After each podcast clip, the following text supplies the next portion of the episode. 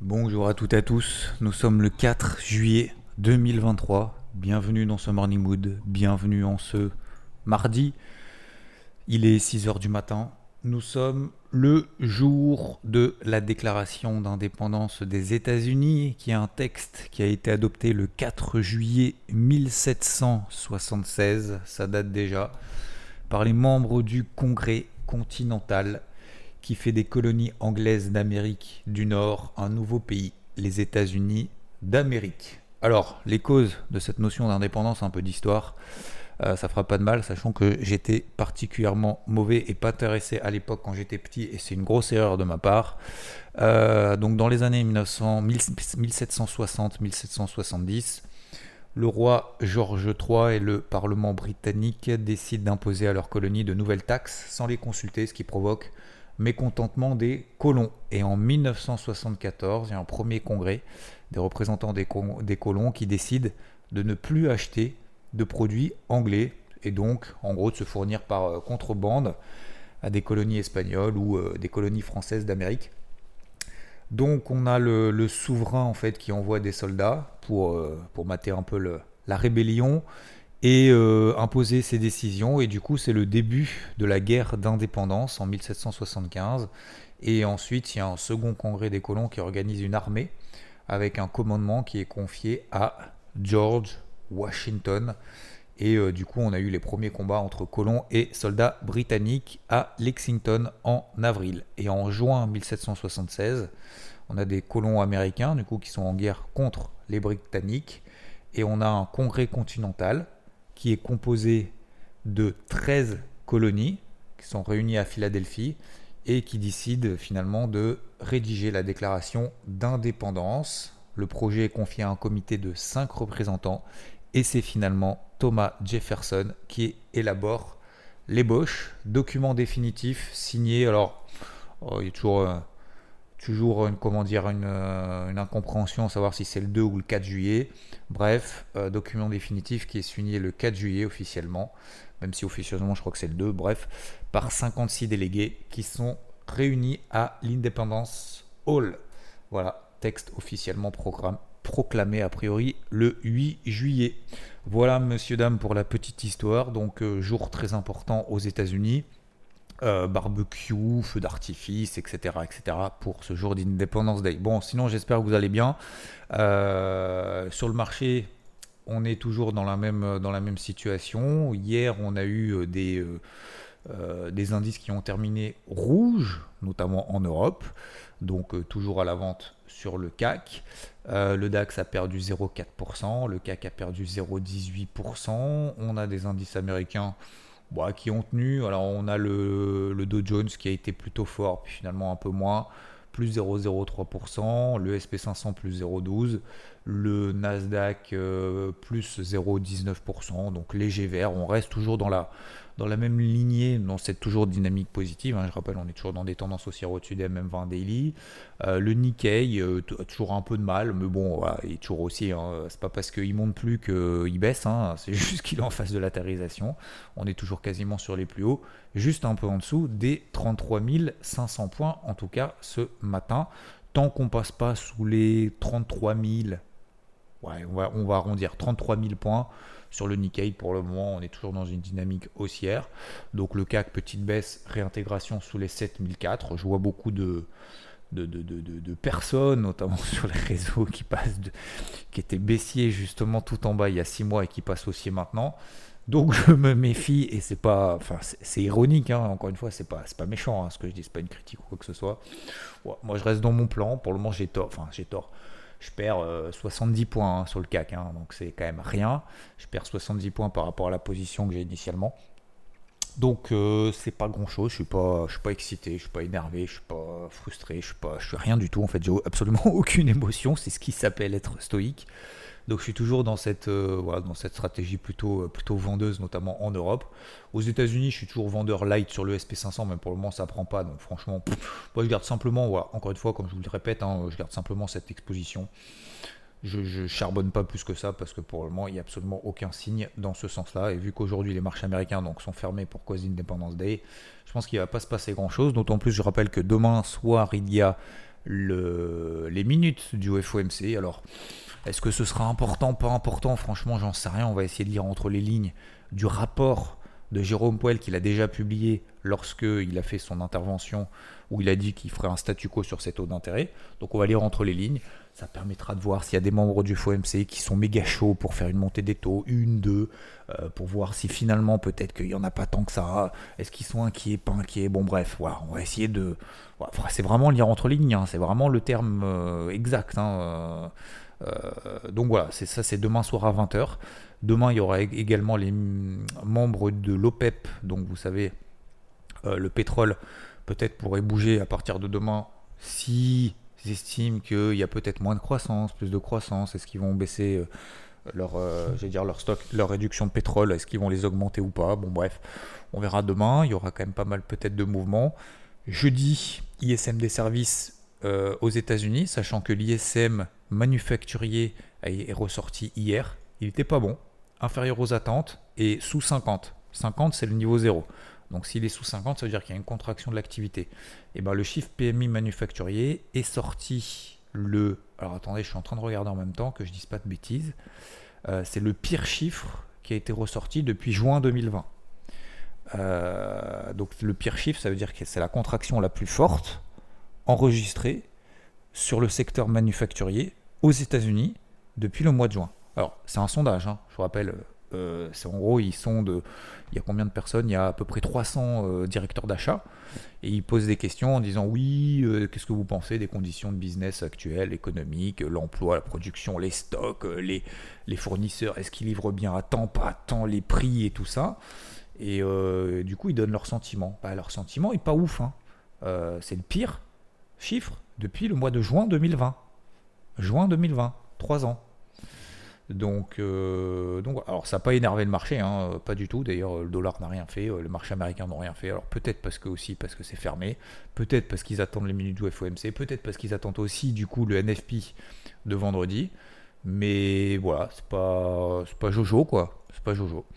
Euh, pourquoi je vous parle de ça? Ben, Parce que je parlais des chiffres justement que le marché attendait. L'OPEP, le minute du FOMC et vendredi le NFP. Surtout le NFP, donc c'est l'emploi mensuel aux États-Unis, mais surtout le, la hausse des salaires ou pas. Voilà, ça, ça donne un impact notamment sur les anticipations d'inflation euh, du marché, puisque le 26 juillet, la Fed se réunira pour dire il y aura hausse des taux, pas hausse des taux. Et aujourd'hui, la majorité du marché, pour ne pas dire très exactement 90 pour, 4, pardon, je failli m'étouffer. 90% du marché estime qu'il y aura une hausse de taux de 25 points de base la prochaine réunion de la Fed le 26 juillet. On a une anticipation aujourd'hui d'un euh, tac tac tac ah ben non on passe on passe au mois de mai hein. on passe au mois de mai 2024 en termes de baisse des taux au mois de mars maintenant on a 37% du marché qui estime qu'on laissera des taux à 5,50% aujourd'hui on est à 5,25% donc il y aura une hausse des taux. Jusqu'au mois de mars on bouge plus les taux 5,50 et euh, et au mois de mars, finalement, on n'a que 33% qui estiment qu'il y aura une baisse des taux à 5,25, 37% du marché qui aura une, un statu quo à 37%, à 5,50, pardon. Euh, et donc, le pivot de la Fed est progressivement décalé à, au 1er mai. 36% du marché estime qu'il y aura une baisse des taux à 5,25%. Tiens, c'est étonnant. Donc aujourd'hui, le marché en fait ne price pas du tout une double hausse des taux de la Fed. Hein. Donc, euh, donc probablement aussi aidé par des chiffres qui sont pas bons, parce que si les chiffres sont pas bons, la Fed a moins de marge de manœuvre pour les, pour les relever à nouveau et pour réenclencher finalement une nouvelle hausse des taux. Donc, euh, donc voilà, c'est un, peu, un peu brouillon et en même temps le marché, lui, pour le moment, il est persuadé qu'il y aura une hausse des taux, mais c'est tout. Et en plus de ça, on décale la, la, baisse des taux au mois de mai, mais pour autant, le marché, pour le moment, ne réagit pas. Alors l'or pour le moment tient les... essaye de tenir les 1925 dollars. On est pile poil ce matin quasiment à 1925 dollars. Donc je vous le disais euh, semaine dernière, en fin de semaine dernière, on pourrait avoir une Morningstar. Morningstar sur, euh, sur les cours de l'or, vous regarderez en daily ce que ça donne. Je l'ai publié hier sur IVT si vous en faites partie. Sinon, vous pouvez regarder de votre côté.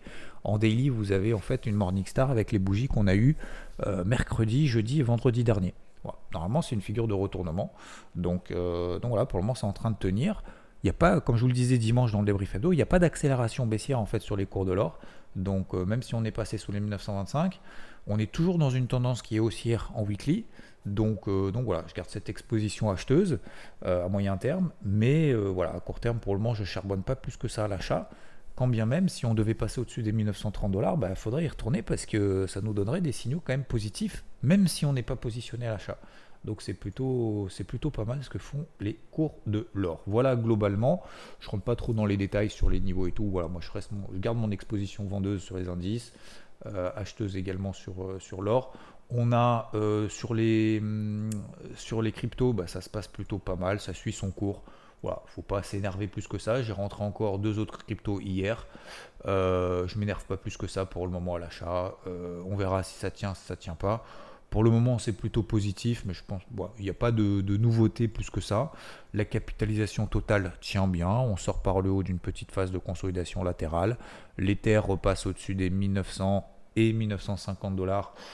je ne pense pas qu'il y ait lieu pour le moment à s'énerver plus que ça. Euh, et euh, le Bitcoin tient les 30 000 dollars. Alors, à partir de quel niveau est-ce que faut re-renforcer, re-renforcer, re-renforcer? Bah, faudrait qu'on passe les 2000 sur, le, sur l'Ether. On a 1950 aujourd'hui. Faudrait qu'on passe sur Bitcoin. Ouais, au-dessus. Euh, alors, ouais, 31 500, on va dire. 31 500, 32 000. Si on s'installe là au-dessus, ça veut dire qu'il y a un gros signal positif. Pour le moment, tout tient. Hein. Litecoin, vous savez que j'ai payé dans le trou tout en bas. Euh, bah, je prends toujours 50% de performance. En moins d'un mois, c'est quand même pas mal, hein, c'est honorable. Et eh ben ça tient toujours là-haut, on est toujours au-dessus des 100 dollars. J'ai un deuxième objectif autour des, un troisième objectif, un TP3 autour des 140 dollars. Donc c'est plutôt pas mal. J'en ai payé 2-3 entre euh, samedi soir et hier.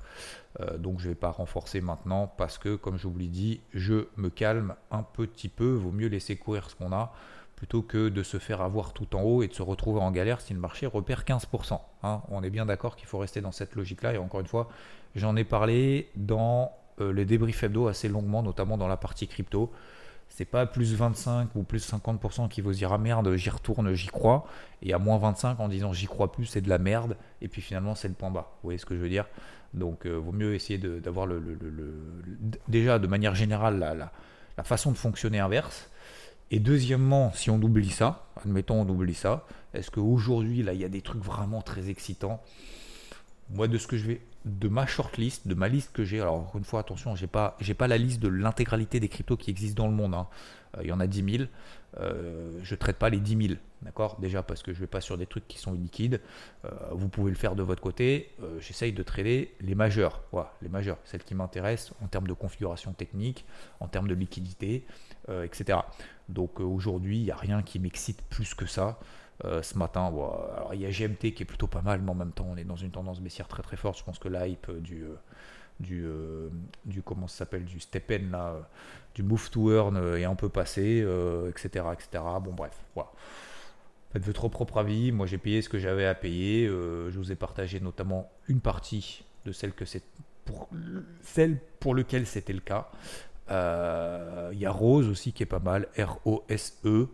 Voilà, mais encore une fois, toutes sont pas trop mal. Il y a AVE, il y a quelqu'un qui m'envoie un message quasiment tous les jours en disant Ah merci, euh, je prends 50% sur AVE depuis que tu en as parlé et tout, j'ai payé le trou, c'est trop cool, ça me paye les vacances. Bah tant mieux, bravo. Et continuez comme ça. Et encore une fois, que vous ayez du AVE, du, euh, euh, du Litecoin, du, n'importe quoi, du DOT par exemple que j'ai payé aussi.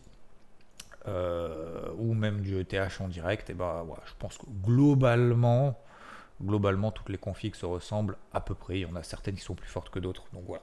Vu que tout se ressemble aujourd'hui, vous n'avez pas forcément besoin de moi plus que ça, si ce n'est sur la psycho et le euh, comment dire l'état des lieux de manière générale. En tout cas, je vous donne mon avis. Petite parenthèse, Tesla, pareil, qui a fait x3 quasiment en combien de temps elle a fait x3 euh, On était à 100 dollars sur Tesla bah, début d'année début d'année, Tesla, on était à 100 dollars, on est quasiment à 300, on est à 280 dollars.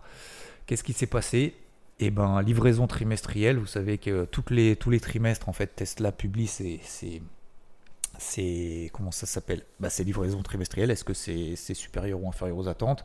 Et tous les trimestres, Tesla du coup remet à jour en fait ses stocks et, ce qui permet en fait de savoir si vous commandez une voiture Tesla, euh, ce qui permet de savoir en fait tous les trimestres, donc par exemple 1er juillet en l'occurrence, euh, c'est à ce moment-là que change la durée de, il y a un état des lieux des stocks et compagnie, la durée de livraison par rapport à votre commande. Donc c'est tous les trimestres généralement que ça se fait, d'après ce que j'ai compris. Donc plus 7% quasiment pour Tesla. livraison supérieure aux attentes aux attentes. Euh, c'est la voiture number one qui est vendue dans le monde, je crois que c'est le modèle Y. Le tac tac tac, du coup, sur la journée, 57 milliards de plus de capitalisation. On est à 900 milliards de dollars. C'est un truc de prank. C'est incroyable. C'est incroyable. Franchement, quand je voyais il y a des années, j'en parlais encore hier, mais des années justement, on disait c'était. C'est fou, hein. Lisez, à mon avis, si ça vous intéresse, moi, j'aime beaucoup euh, les biographies et tout. Euh, la biographie notamment d'Elon Musk, vous savez. Encore une fois, le but, c'est pas d'aimer, de pas aimer. C'est juste de comprendre. C'est toute la différence entre aimer, pas aimer. C'est simplement comprendre. Euh, d'être d'accord, pas d'accord, peu importe. Mais, mais je trouve que c'est important. Et d'ailleurs, je vous parlerai d'un livre. Alors, j'ai quasiment fini, je suis aux trois quarts. que justement, je suis en train de lire. Et qui, et qui parle justement de cette notion de euh, quand on parle de, quelque chose à quelqu'un, euh, lorsqu'on n'est pas d'accord avec quelqu'un, ça ne veut pas dire qu'on ne l'aime pas. Euh, ça veut dire justement, ça veut pas dire qu'on ne cherche pas à le comprendre. Ça ne veut pas dire qu'on est du même avis si on cherche à le comprendre. Vous voyez ce que je veux dire? Et je pense qu'il faut justement avoir cette, cette ouverture d'esprit. et, c'est difficile en fait à avoir. C'est-à-dire que si on est d'accord, si on n'est pas d'accord, on a l'impression qu'on va pas nous aimer et que du coup on ne nous aime pas. Alors qu'à l'inverse, finalement, on peut être d'accord sans forcément comprendre. Vous savez, enfin bref, c'est assez, euh, euh, c'est assez intéressant comme comportement justement humain. Moi, je vous pense en parlerai un petit peu plus tard, euh, peut-être en fin de semaine si, si j'ai fini d'ici là. Même si en fin de semaine, je vais avoir un planning assez chargé. Donc peut-être début de semaine prochaine ou samedi. Enfin bref, on verra. donc oui, bah, Tesla, bah, livraison supérieure aux attentes. Donc réduction des prix, bien évidemment, qui ont bien contribué à augmenter les volumes de vente. Euh, comparé à la concurrence. Il n'y a pas vraiment de concurrence pour le moment, même s'il y a des constructeurs chinois qui essayent justement de s'y mettre, s'il y a des aides qui vont être faites notamment pour ceux qui ont des, euh, revenus fiscaux euh, relativement faibles, ce qui leur permettrait justement d'acquérir notamment une voiture électrique. Alors c'est pas une Tesla, une voiture électrique justement à des prix très très bas, ce qui permet justement après de, bah, de, développer finalement ce parc, euh, ce parc automobile, notamment électrique. Bon, bref. Euh, après, ça va peser sur les marges, normalement, bien évidemment. Puisque si, euh, si on continue à baisser les, prix, bien évidemment, après, c'est les marges après qui sont un petit peu plus, un petit peu plus impactées, forcément. marge brute, quand même, au premier trimestre pour Tesla, 19%. D'accord? Donc, c'est quand, quand même plutôt pas mal. Je. Bah voilà, messieurs, dames, on a fait le tour. Ça fait 18 minutes, c'est un peu plus court que d'habitude. En même temps, voilà, je reçois pas mal de messages aussi en me disant effectivement, quand c'est court comme ça de temps en temps assez synthétique, c'est cool. Bah écoutez, j'espère que c'est cool. Euh, j'ai pas grand chose à ajouter de plus. Alors, si j'avais quelques questions qu'on m'avait posées en privé, mais vu que Twitter, j'utilise en fait euh, TweetDeck sur, euh, sur Twitter. Euh, ils ont changé leur truc, du coup, euh, je, suis complètement perdu. Vous savez, dès qu'on change un peu les trucs, euh, ils sont mes messages privés d'ailleurs. Ah bah, faut que j'ajoute une colonne. Ajouter une colonne. ne manquez pas vos messages. Ah bah voilà, j'avais pas les messages privés en fait. Voilà, messages privés. Euh, donc je vais réécouter les messages et puis je referai un point demain matin si jamais j'ai des messages. Et s'il ne se passe pas grand chose de plus aujourd'hui, en cette journée fermée d'indépendance aux États-Unis, on fera une petite séance de questions-réponses du coup, messieurs, dames. Et peut-être j'ai essayé de travailler cette semaine notamment pour un, pour un format peut-être un petit peu différent pour samedi. J'espère en tout cas que l'interview de samedi. Ça vous a plu, ça vous a intéressé. Je sais que le son était un peu dégueulasse. Je ferai attention la prochaine fois pour que le son soit correct. Euh, toutes mes excuses je continue à travailler sur moi pour essayer de faire mieux qu'hier. Encore une fois, notre objectif, c'est pas d'être parfait, messieurs, dames, c'est de faire un petit peu mieux qu'hier. Rappelez-vous, si on fait 1% de plus tous les jours, on sera 30, 40 fois meilleur à la fin de l'année. 1% de plus par jour, 1%. Au lieu de faire 100 pompes par jour, vous en faites 101 aujourd'hui. C'est pas grand chose. Et pourtant, ça fait toute la différence à terme. Hein le but, c'est pas de gravir des montagnes. Parce que si on se met devant une montagne comme ça, on se dit, allez, je vais courir un marathon. Bam Alors qu'en fait, on n'arrive même pas à courir déjà 7 km tous les jours. Un petit peu, un petit peu. Et vous verrez que finalement, juste un petit peu, il n'y en a pas beaucoup qui arrivent. Hein. Je vous souhaite une très bonne journée, excellente journée. Merci de m'avoir écouté. Ciao, ciao.